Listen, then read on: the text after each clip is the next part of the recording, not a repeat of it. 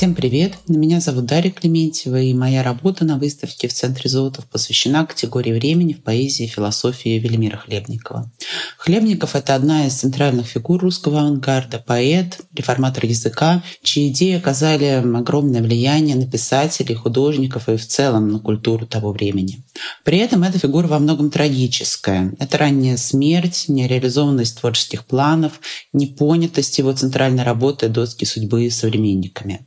И этот трагический пафос, на мой взгляд, в целом символичен для эпохи авангарда и конструктивизма. Мне прежде всего было интересно переосмыслить категорию времени как одну из центральных тем в творчестве Хлебникова и как то, что нас разделяет с той эпохой.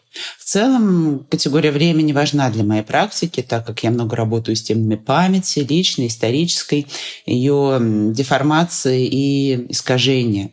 Моя работа состоит из двух частей. Это скульптура, собранная из строчек поэзии Хлебникова, где упоминается время. Строчки соединены по совпадающим словам, и это некое символическое представление поэзии в пространстве и поиска разгадки времени как кроссворда.